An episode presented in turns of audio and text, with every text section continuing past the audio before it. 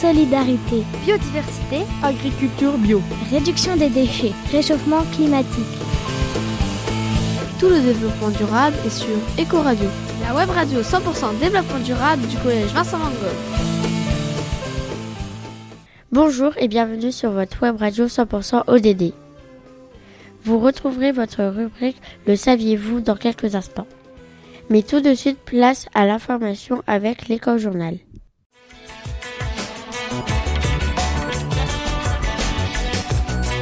L'éco-journal. L'éco-journal.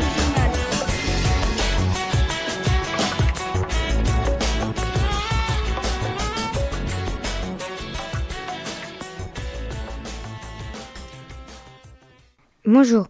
Au sommet de cet éco-journal, le festival alimentaire au collège Vincent Van Gogh, le Black Friday, la pollution des métiers de la mode.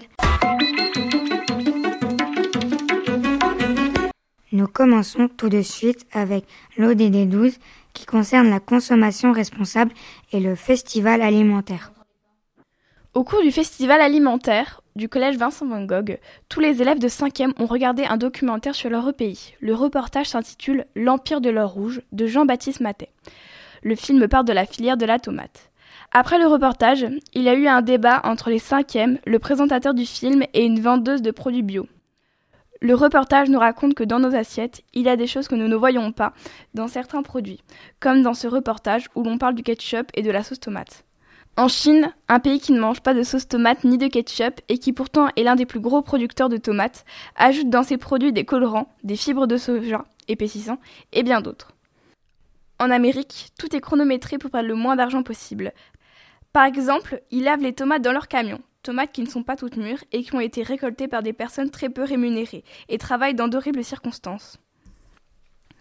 La morale de ce film est de faire manger mieux les gens et de les convaincre de manger mieux en achetant local.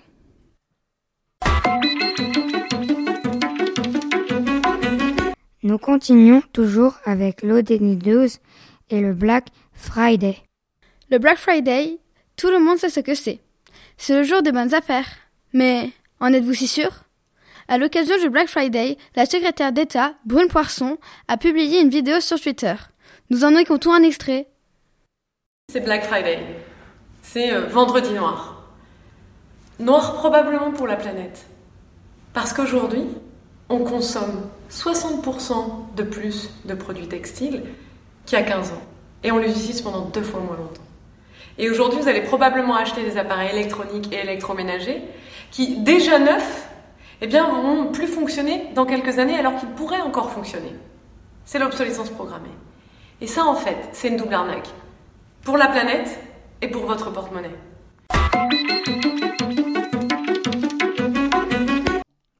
Brune Poisson a parlé des produits textiles dans sa vidéo.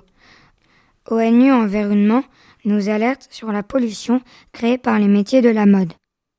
D'après l'ONU Environnement, l'industrie de la mode génère 20% des eaux usées et 10% des émissions de carbone. Cela représente plus que les émissions de tous les vols internationaux et les transports maritimes. En nous habillant, nous polluons. Comment nous habiller responsable Pour en savoir un peu plus et découvrir quelques conseils pour réduire notre impact sur le réchauffement de la planète, nous sommes par téléphone avec Romain de la société 1083. Bonjour Romain. Bonjour. Pourquoi la mode est-elle très polluante? Alors, la mode est polluante parce qu'en fait on est dans un, cycle de consommation qui est saisonnier. Et en fait la, mode se renouvelle à, chaque fois. Et il y a de, des grands trajets aussi entre le, lieu de production et le lieu de consommation, qui fait qu'il y a de fortes émissions de, de CO2. Et puis, euh, et puis aussi, la, mode est, très consommatrice euh, d'eau. C'est la, deuxième, euh, deuxième industrie la, plus consommatrice d'eau après le, secteur alimentaire. Et, euh, et puis après, il y a toutes les, les émissions les, liées au, à la culture de coton la, la, consommation de pesticides euh, voilà, et d'infos. Dans votre entreprise, vous fabriquez entre autres des jeans. Comment faites-vous pour limiter la pollution?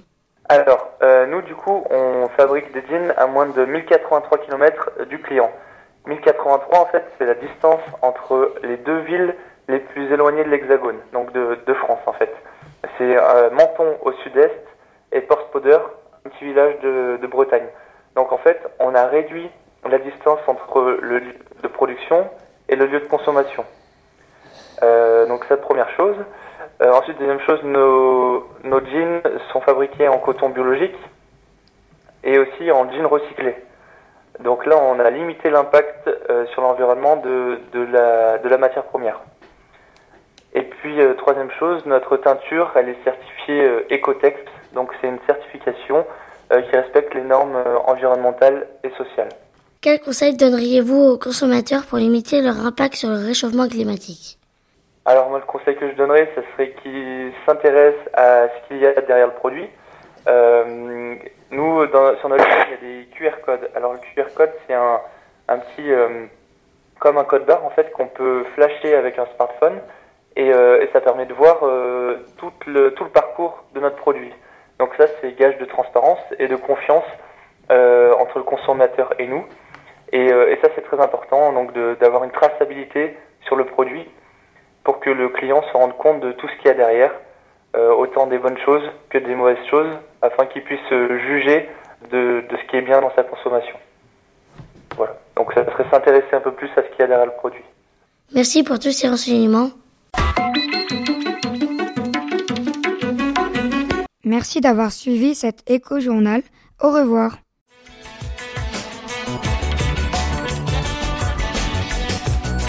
L'éco-journal.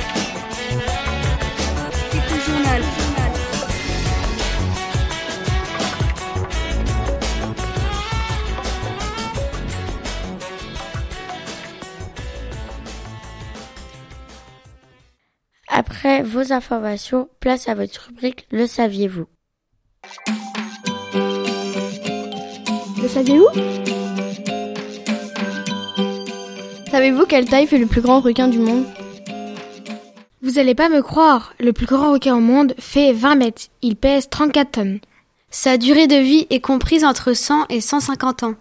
Lorsqu'il ouvre sa bouche, elle atteint les 1 mètre 50. C'est terrifiant. Mais non, ce n'est pas un requin mangeur d'hommes. Il se nourrit principalement de plancton, mais aussi d'anchois, de thon, de sardines et de maquereaux. Alors, vous savez de quel requin on a parlé? C'est le requin-baleine, bien sûr.